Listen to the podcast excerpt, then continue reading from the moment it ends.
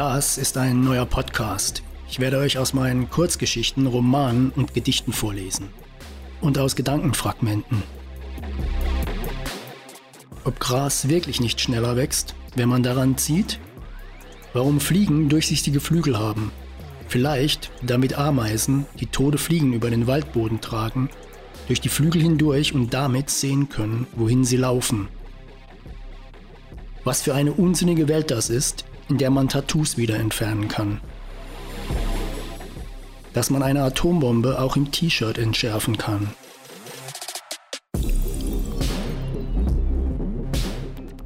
Meine Gedanken springen kreuz und quer. Das liegt vielleicht daran, dass ich als Kind einmal für einen etwas längeren Moment an einem abisolierten Stromkabel hing.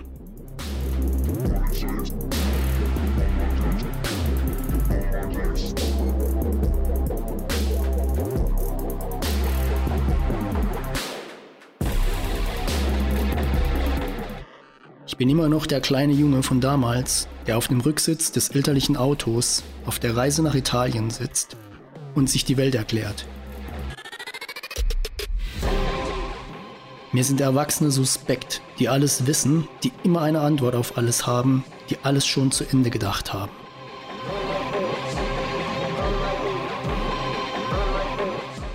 Das ist kein Podcast für Menschen, die gerne Worte wie Kontext Pauschal- oder Metaebene verwenden. Und es ist kein Podcast für Männer, die sagen, er hat mich geschubst.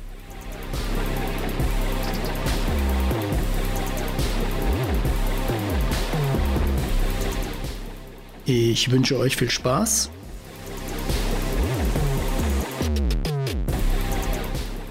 Kurzgeschichten,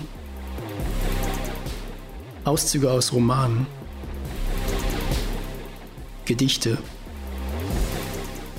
Gedankenfragmente.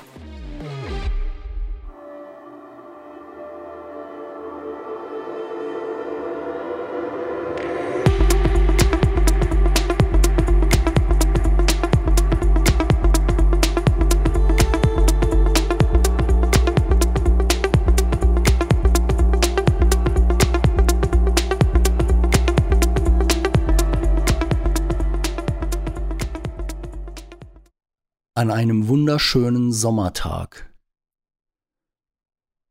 Du hast es gut. Du bist für niemanden verantwortlich. Du kannst alles mit dir selbst ausmachen. Was, wenn man für niemanden verantwortlich ist? Was, wenn man alles mit sich selbst ausmachen muss? Wieder eine verheerende Fehlentscheidung getroffen und keiner, der dir sagt, dass irgendwann wieder bessere Zeiten kommen. Was, wenn dir irgendetwas gelingt, wenn dir irgendetwas Schönes passiert und keiner ist da, um es mit dir zu teilen?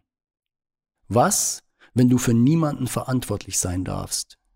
Was, wenn du eine Million Fehler hast und sie alle hast und nur zehn von ihnen ein wenig in den Griff bekommen hast in all den Jahren? Wenn dann keiner zu dir sagt, dass du auch mit einer Million Fehlern genau der Richtige bist, was, wenn du niemandem das Gefühl geben kannst, dass dir all seine Fehler egal sind und ihn dann lächeln siehst? Was, wenn du brennst, lichterloh brennst für das, was du tust? Doch sie wollen dich löschen, dich auf halbe Flamme stellen, dir sagen, dass Brennen nicht immer geht, nicht im Job, nicht im Meeting, nicht vor dem Kunden, nicht jetzt, nicht. Was, wenn du brennst für das, was du tust? Sie dir sagen, wie toll das sei, dass du so brennst. Aber doch bitte nur dann und wann und schon gar nicht jetzt und hier. Sie dich von oben herab anlächeln und sagen, es sei ja schließlich kein Rock'n'Roll. Es ging aber nie um Rock'n'Roll.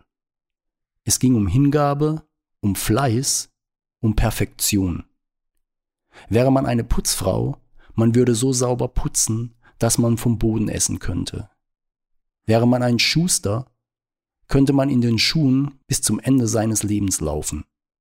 Wäre man ein Fußballspieler, wäre ein Spiel mit 0 zu 2 in der 89. Minute noch lange nicht, niemals, never, ever verloren. weil man brennt für das, was man tut. Man sucht sich das nicht aus. Bei Menschen, die durch ihr Feuer bekannt geworden sind, heißt es, ah, wie geil, wie er noch immer brennt, wie er sich nie verbiegen ließ. Aber diese Menschen haben mit Brennen nicht an dem Tag begonnen, als sie erfolgreich wurden. Sie brannten immer, jeden Tag, jede Sekunde. Auf ihrem Weg dahin gab es unzählige, die sie löschen wollten. Ihren Weg säumen tausende Unbekannte, die ebenfalls brennen, die nichts dafür können, dass sie brennen. Sie brennen in Krankenhäusern als Schwestern, sie brennen in irgendeinem Zimmer auf dem Land, in dem sie nachts riesige Bilder malen. Sie brennen beim Aufziehen eines Hundes, den sie in einer Mülltonne gefunden haben. Sie brennen für eine Idee, einen anderen Menschen, einen Beruf. Sie verbrennen zu Asche. Was für ein Narr. Es hat ihn umgebracht. In einer Zeit, in der Menschen über Homeoffice jammern, als hätte sie jemand ins Gefängnis gesteckt, fangen in jeder Ecke Menschen an mit Dingen, die sie mit Liebe tun. Mehr Fotos von selbstgebackenem Brot gab es nie. Was ist so falsch, so angeblich unprofessionell daran, auch oder gerade oder vor allem das, was man macht, um Geld zu verdienen, mit Liebe und Hingabe zu tun. Warum ist zu Hause ein Brotbacken so großartig und warum soll der Bäcker, der das jede Nacht macht, nicht mit Herzblut tun? Es ist verrückt. Sie wollen, dass du brennst, aber bitteschön nur ab und zu, weil sie Feuer verwechseln mit dem Licht einer Lampe. Wenn Feuer brennt, ist es heiß in seiner Nähe. Es wärmt und es vernichtet. Sie sehen dich wie ein wildes Tier in einem Käfig. Sie streichen an den Gitterstäben und möchten ein wenig mit dir spielen.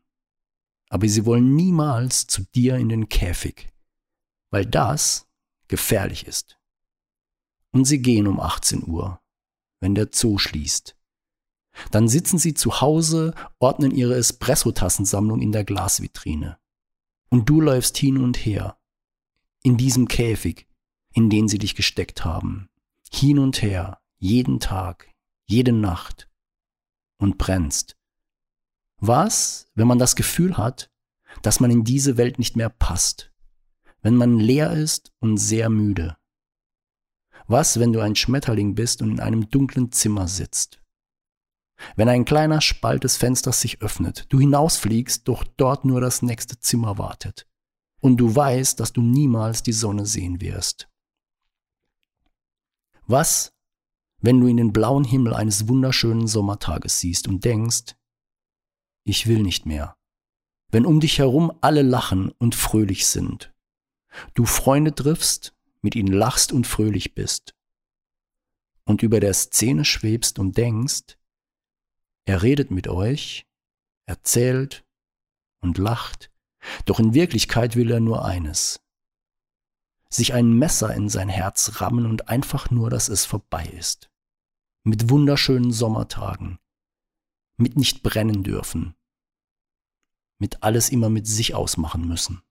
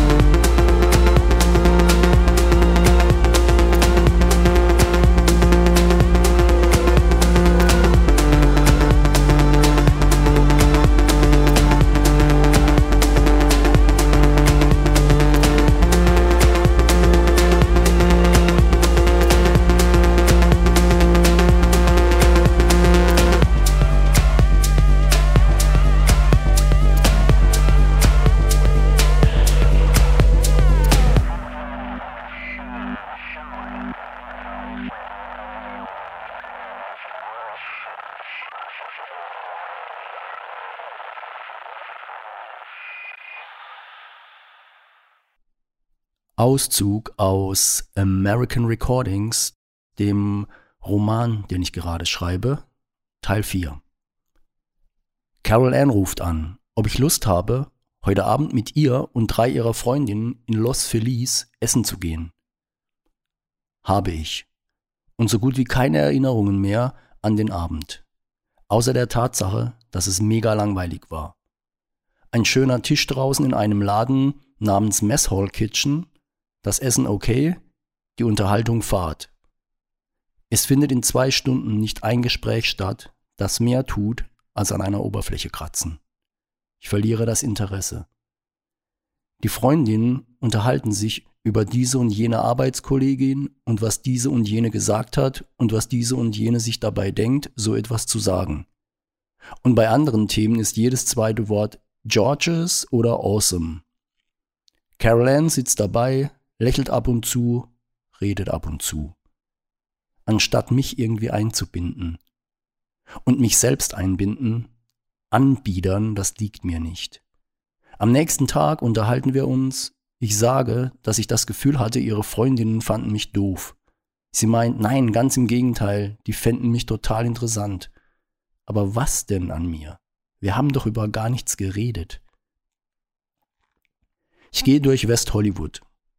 Ein graues Eichhörnchen rennt in einer Spirale einen Baumstamm hinunter und hält kurz inne, als es mich sieht. Ich sage, How are you doing? Es nickt und rast weiter. Auf dem Gehweg steht ein alter Bürostuhl mit aufgeschlitzter Sitzfläche.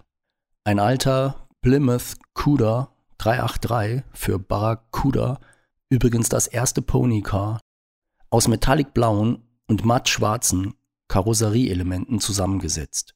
Auf dem Armaturenbrett vergilbt eine durchsichtige Schirmmütze mit der Aufschrift Las Vegas. Vorbei ein High-Voltage-Tattoo von Kat Fundé. Ein Yoga-Studio namens Wanderlust. Wunderbar schlicht, ein quadratischer Betonklotz. Mein erstes Café ist das Chavista Organic Coffee Bar. Ich glaube, jetzt beginnt meine Reise richtig.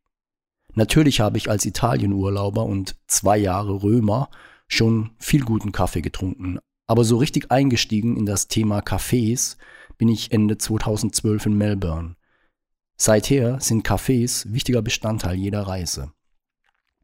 Ich bestelle einen Cappuccino, einen Bagel und ein Sandwich und einen weiteren Cappuccino und noch einen. Über mir färbt sich der Abendhimmel aus hellblau und violett hinter einer Wolkendecke versucht die untergehende Sonne hinter einer sehr hohen Palme ein letztes Mal hindurchzublicken. Ich gehe zurück zum Apartment. Das Crossroads of the World strahlt mit seinen roten Neonröhren. In zehn Metern Höhe drehen sich die blauen Buchstaben des Globus. Ich betrete einen Concept Store, in dem man wie üblich von Schallplatten über Klamotten, Bilderrahmen und Parfum, Coffee Table Books alles bekommt. Hipsterzeug. Vieles cool, vieles Kitsch. Design-Kitsch. An der Wand aus roten Backsteinen eine Neonschrift. Lost Angeles. Ich mag nicht nur rote Autos nicht, ich mag auch rote Backsteinwände nicht. Lost Angeles mag ich. Und in Schwarz-Weiß wird das Foto bis zum heutigen Tag Bildschirmhintergrund meines MacBooks sein. Rote Backsteinwände haben das gleiche Problem wie rote Autos. Sie sind einfallslos und spießig. Ich habe ein Cabrio, ein Auto ohne Dach, in dem ich durch die Landschaft sause und meine geföhnten Haare und der Schal wehen im Wind und vielleicht auch einen Ferrari. Und weil ich das habe und weil ich das und vor allem mich so völlig außergewöhnlich finde und womöglich hat niemand außer mir auf der Welt ein Cabrio oder einen Ferrari, also muss ich das in Rot haben, damit es jeder, wirklich jeder, auch der Letzte, allerletzte sieht mich, sieht mich damit, sieht, Idioten. Spießer. Same mit der Backsteinwand.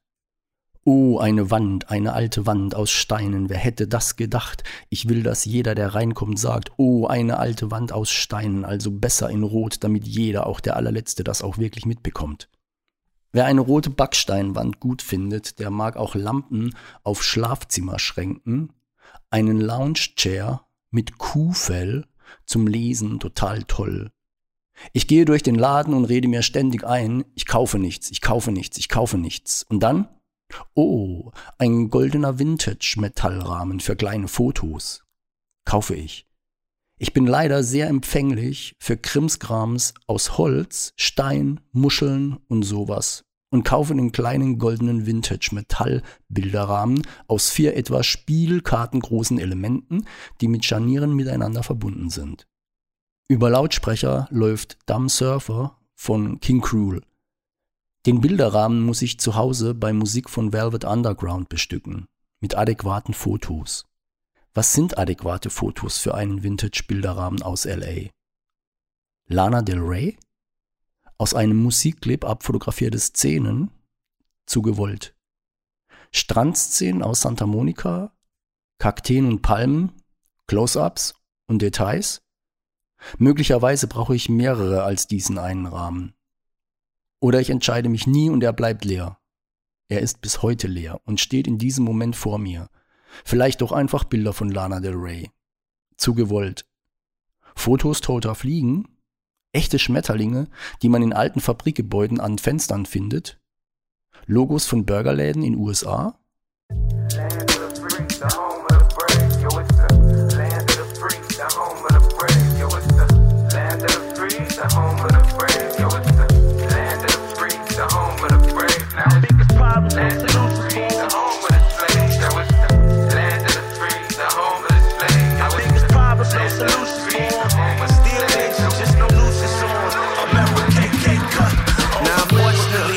Conversation I'ma have with you.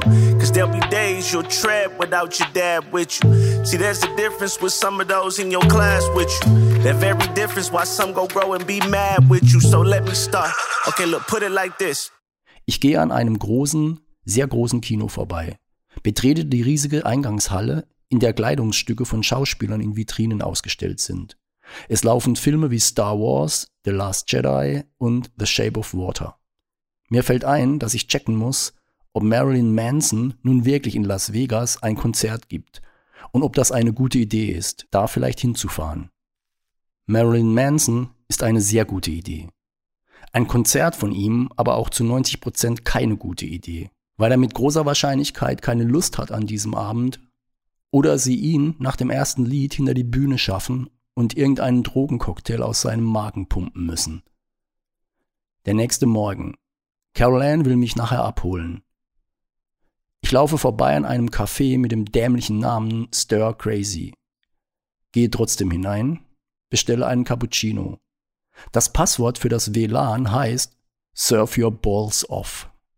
Ein weißer Labrador mit einem kleinen blauen Knochen am Halsband macht vor mir Männchen und wird Bestandteil meines Fotoalbums Hunde, die auf Essen starren. Carol Ann kommt mit ihrem Jeep Cherokee ums Eck. Wir fahren wieder relativ wortlos über den Highway nach Venice. Sie sieht echt gut aus. Schwarze Nikes, schwarze Leggings, grauer Pullover, Sonnenbrille, Lächeln. Schade, echt. Wir fahren durch Venice, die warme Luft weht durch die offenen Scheiben ins Auto. Am Straßenrand steht der hier immer irgendwo geparkte weiß-gelbe VW-Bus mit den 500 bunten Surfbrettern auf dem Dach. Wir parken im Hof des The Rose Venice und gehen hinein. Was für ein toller Ort. Café und Restaurant. An der langen Theke bestellen wir Cappuccino und Almond Croissant. Oder Cardamom Bun oder Pain au Chocolat. Oder Almond Butter and Jelly Tartin. Oder Avocado Tartin. Oder fucking hell, ich wohne sowas von am falschen Ort. Alles hier sieht so verdammt lecker aus.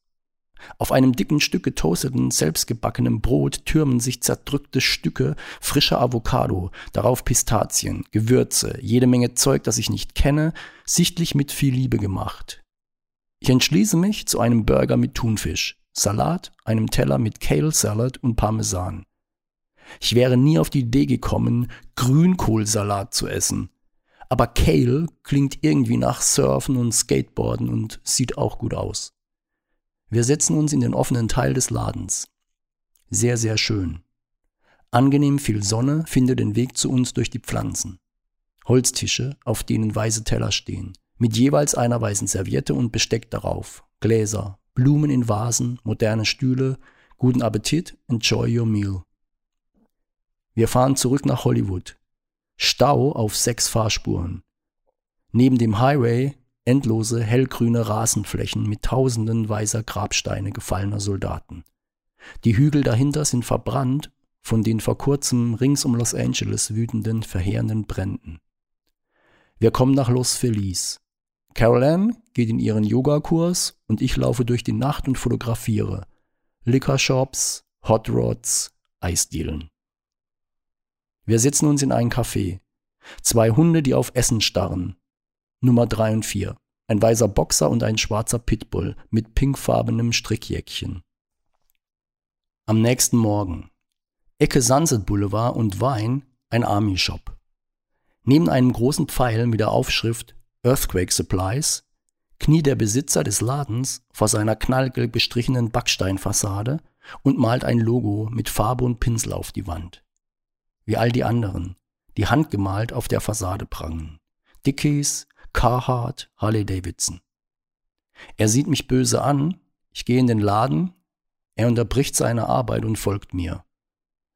Ich betrete eine Welt aus Camouflageklamotten, Lederstiefeln, Gasmasken, Campingkram und Waffen. Vielen Waffen. Ich überlege, ob ich meinen Enjoy Death Beutel so umhängen habe, dass man das lesen kann oder nach innen. Der Ladenbesitzer weiß, dass ich nur ein Tourist bin, der hier hereinspaziert ist, um später etwas erzählen zu können. Ich verlasse den Laden wieder, mit einer schwarzen Sporttasche voller Waffen in Gedanken. Im Hinausgehen sehe ich noch eine Armyhose mit pinkfarbenem Camouflagemuster und frage mich, ob das für schwule Soldaten ist oder für den Einsatz in einem afrikanischen Staat, bei dem man sich unter eine Gruppe Flamingos mischen will. No sir, that's what I be really speaking. Cause even though this job piss me off, obviously, what make a nigga piss more is living poverty. Obviously, I gotta work, suck it up and give a smirk, smiling even though it hurt and see my boss a fucking jerk. They call it a paycheck, is really disrespect. That shit's so low, I can't afford to call collect. And that's better than Mike Jack with the White socks. I'm steady slaving for days, just give me one shot. Slaving all day, slaving all night. Work long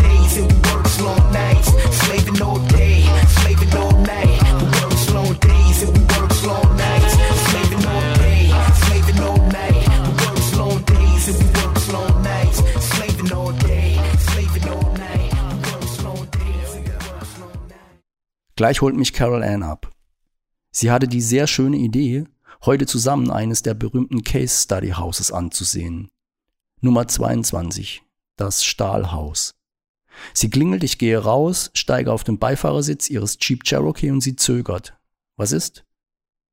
Sie überlegt und meint, sie müsse wohl an das Auto, das hinter uns parkt, eine Nachricht heften. Warum? Sie habe es beim Einparken eventuell leicht berührt. Eventuell leicht berührt? Ich steige aus und sehe mir das an. Wenn Carol Ann beim Rückwärtsfahren etwas leicht berührt, sieht das danach aus, als habe Mike Tyson mit einem Vorschlaghammer darauf eingeschlagen. Die Front ist auf der Fahrerseite komplett eingedrückt. Sie muss mit richtig Tempo da reingefahren sein. Ich schüttle den Kopf, erkläre ihr, dass eine Nachricht für den Fahrer des Wagens unbedingt nötig sei. Geschrieben, an die Scheibe gesteckt, auf zum Stahlhaus. Wir fahren einen der Hollywood Hills nach oben und parken. Ein älterer Mann mit grauem Haar und Schnurrbart wartet auf seine Gäste für die Führung. Wir treten ein. Hammer. Verrückt schön. Am besten ich zitiere aus Wikipedia. Pierre König entwarf das Haus für den früheren American Football Spieler C.H. Buck Stahl. Nach neun Monaten waren die Bauarbeiten im Juni 1960 beendet. König versuchte mit dem Haus zu zeigen, dass industrielle Materialien wie Stahl für den Wohnbau geeignet sind. Durch zahlreiche Zeitschriften und Zeitungsartikel sowie Berichte in Fachmagazinen und Büchern erlangte das Gebäude eine weltweite Bekanntheit und gilt als Ikone der modernen Architektur Kaliforniens. Auch als Produktionsort von Film- und Fotoaufnahmen diente das Stahlhaus. Das Gebäude, das sich in Privatbesitz der Bauherrenfamilie befindet, wurde mehrfach ausgezeichnet und in Listen bedeutender Architektur aufgenommen. Der L-förmige Baukörper ist auf einem Hang errichtet, der vorher als unbebaubar angesehen wurde. Der südliche Gebäudeflügel ist vom Boden bis zum Stahldach vollständig verglast und bietet so von allen Räumen Ausblick über die Stadt. Zehn Leute sind bei der Besichtigung. Ich höre gar nicht zu, was der grauhaarige Mann erzählt, sondern meine Gedanken fliegen über den eckigen Pool, der von glattem, hellgrauen Beton umgeben ist. Zwei weiß lackierte Metalldesignerstühle mit gelben Sitzkissen stehen akkurat eng nebeneinander und blicken auf Los Angeles. Es gibt kein Geländer. Ein mit Gras bewachsener Hang folgt direkt hinter dem Betonrand. Der Betonboden folgt der natürlichen Form des Hügels, am Rand wachsen Agaven und orange blühende Sukkulenten. Im hellblau schimmernden Wasser des Pools schwimmt der weiße Schlauch des Reinigungsroboters. Ich setze mich auf einen der Stühle und sehe in die Ferne. Strahlenförmig angeordnete Straßen durchziehen Hollywood. Vereinzelt sieht man Hochhäuser in den leicht bewölkten Himmel steigen. In einiger Entfernung Downtown LA. Ich könnte hier sitzen, bis die Sonne untergeht. Wieder aufgeht, den ganzen nächsten Tag und das komplette Jahr und die folgenden. Ich brauche keine Menschen. Wozu braucht man Menschen? Die zerstören nur die Idylle. Rechts von mir stehen entlang der serpentinenförmig um die Hollywood Hills führenden Straßen vorwiegend weiße eckige Bungalows. Sie sehen aus, als hätte Gott Zuckerwürfel auf einem Sandhaufen geworfen. Aber Gott würfelt ja nicht. Manche der Würfel stehen nicht exakt gerade. Der eine ist ganz, ganz leicht nach links, der andere nach rechts gekippt. Ein Grad vielleicht. Und einige von ihnen sehen aus, als würden sie beim nächsten kleinen Erdbeben nach unten kullern. Ich habe keinen Schimmer, was Häuser hier kosten. Aber wenn man bedenkt, dass eine 100 Quadratmeter Wohnung in Frankfurt schon fast eine Million kostet, halte ich für das Stahlhaus 10 Milliarden mehr als angemessen. Ein Traum. Hier wohnen, Kunst und Schreiben als Beruf, ab und zu Radfahren. Mehr bräuchte ich nicht. Und gegen halb zwölf durch die komplett verglaste Front nach drinnen in die Küche sehen, ob der Koch bald soweit ist oder Köchin. Meine Freundin oder Frau kocht natürlich nicht. Sie schreibt ja auch oder macht Kunst oder kommt gerade vom Radfahren mit mir. Oder kocht, wenn sie Lust hat.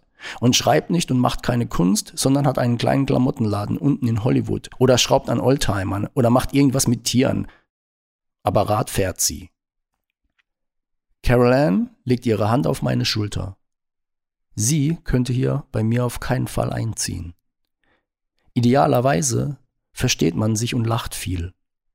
Aber ich würde ja meine Ansprüche sogar schon so weit nach unten schrauben, dass man sich einfach irgendwie versteht, ab und zu über irgendetwas reden kann. Und statt richtig guten Sex zu haben, wenigstens einigermaßen guten. Aber beides geht nicht mit Carol Ann. Und während ich das denke, ist sie auch schon wieder ein paar Meter weiter und fragt den Mann mit dem grauen Haaren und Schnurrbart, welche Promis in der Nachbarschaft wohnen. Nein, es macht keinen Sinn. Ich blicke durch das Wohnzimmer hindurch auf die andere Seite des Hauses. Die Wohnung selbst wirkt wie von einem Designer eingerichtet und danach nie wieder betreten. Klar, aufgeräumt, trotz der Glasfronten ringsum warm wohnlich. Wegen der warmen Farben der vorwiegend mit Stoff bezogenen Sessel und Stühle, der sparsam aber schönen Accessoires, einfachen weißen Kugeln als Lampen und viel Holz. Eine perfekte Mischung aus 60er Jahre und heute.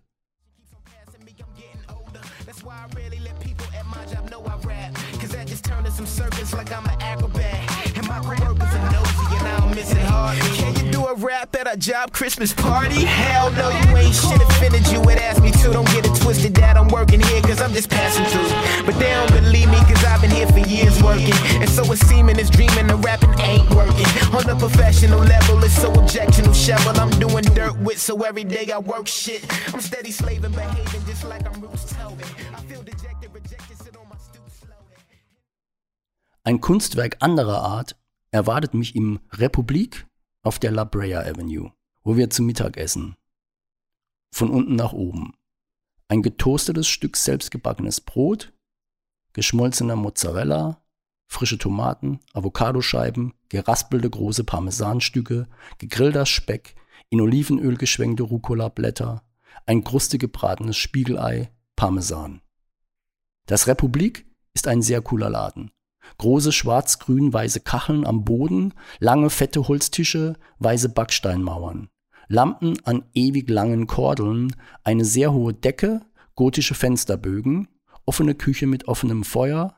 Alles, was serviert wird, sieht nach leckerem, amtlichem Essen aus. In metallenen Fleischvitrinen hängen Unmengen T-Bone Steaks, Spare Ribs, Koteletts. Der Laden ist voller Menschen und trotzdem herrscht eine angenehme Atmosphäre. Ich stelle fest, dass ich auf immer wieder die gleichen Dinge in Restaurants anspringe. Wenn Holztische schon eingedeckt sind mit einem weißen Teller, einer weißen Stoffserviette, Besteck und einem Wein- und Wasserglas. Und irgendwo im Raum steht ein Holztisch, auf dem ein Stapel frischer Teller und eine große Vase mit Blumen stehen. Basic, aber gut. Spaghetti und Rotwein, nicht Entenleber und Champagner. Mit Weinbegleitung. Wenn ich diesen Schwachsinn schon höre. Wer hat das denn erfunden? Einer dieser Food-Influencer, der nach einem Omelett schon satt ist? Nein, ich will nicht, dass irgendein Wein mein Essen nur begleitet. Ich will einen Wein, der Hauptdarsteller ist. Rot, stark, kraftvoll.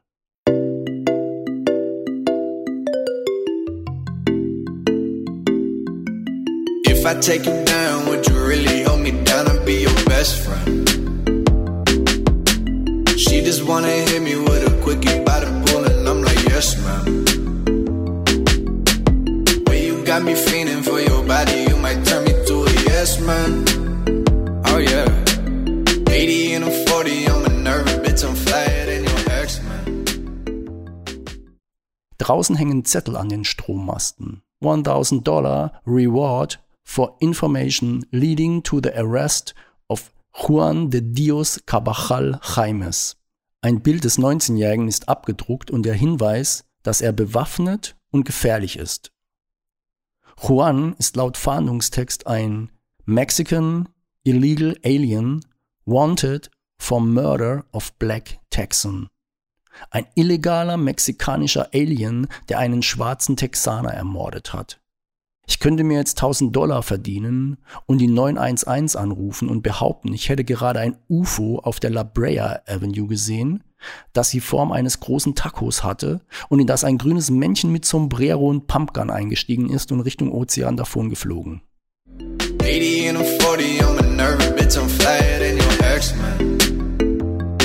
We ain't gotta go outside. Two step in the rain. Wake up by my side.